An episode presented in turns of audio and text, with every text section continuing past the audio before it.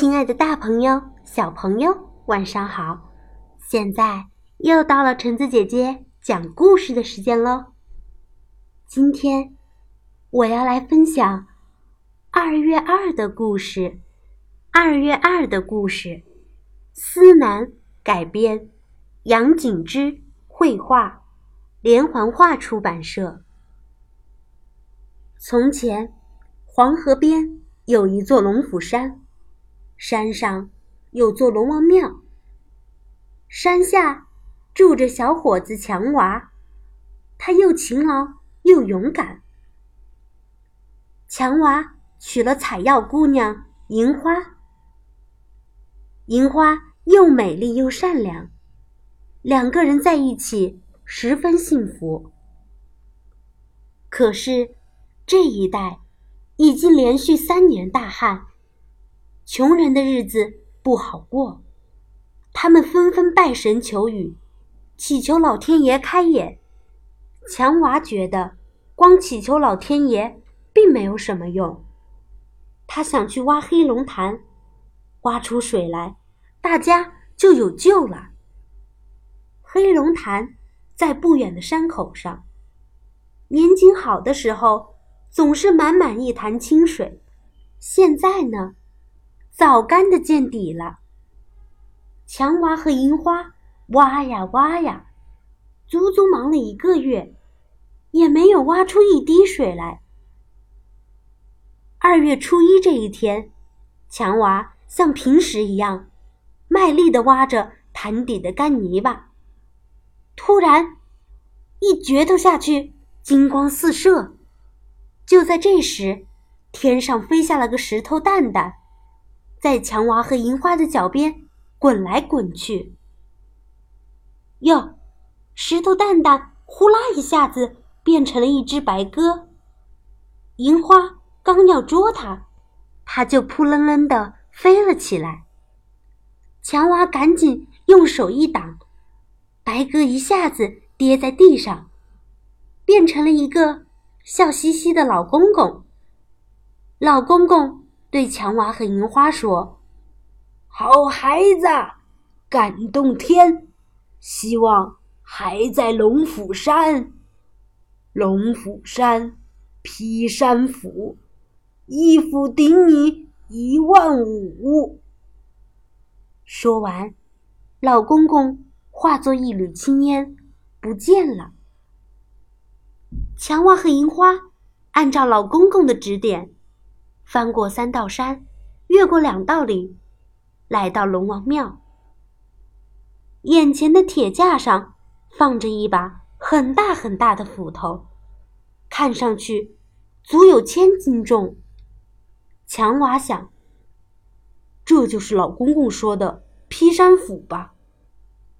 他拿过斧头，扛在肩上。奇怪，真轻。强娃和银花连夜赶回黑龙潭，天刚蒙蒙亮，强娃就抡起劈山斧，对准潭底的硬盖，猛劈下去。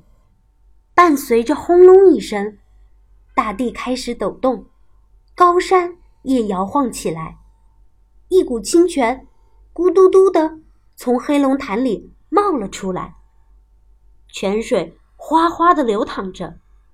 一片轻纱似的薄雾笼罩在了黑龙潭上。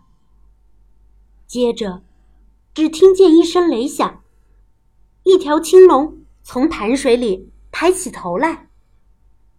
青龙长长的出了一口气，呼啦一声，腾空飞起。这时候，天上乌云翻腾，雷声滚滚，豆大的雨点噼里啪啦的直落下来。干旱的土地和枯萎的树木，终于喝足了雨水。雨停了，大家都跑来感谢强娃和银花。这一天，正好是二月初二。听，孩子们拍手唱着：“二月二，龙抬头，人不害病，地丰收。”从此，人们就说。二月二，是龙抬头的日子。好啦，二月二的故事就讲到这儿吧。接下来，橙子姐姐和大家来分享一下二月二的有趣习俗吧。二月二，龙抬头。这个龙抬头不仅象征着春回大地、万物复苏，还代表着从这时候开始，每到黄昏，天上的龙角星就能出现在东方的地平线上。中国古代历法的二十八宿中，东方七宿组成青龙形状，其中角宿一星与角宿二星就是所谓的。龙角星。为了迎接春耕季节的到来，这一天有许多的仪式和禁忌。如中国北方旧俗，这天清晨起床，要用长杆敲打房梁，把龙唤醒，然后用草木灰向井台印一条灰龙，再从谷糠从井台到水缸。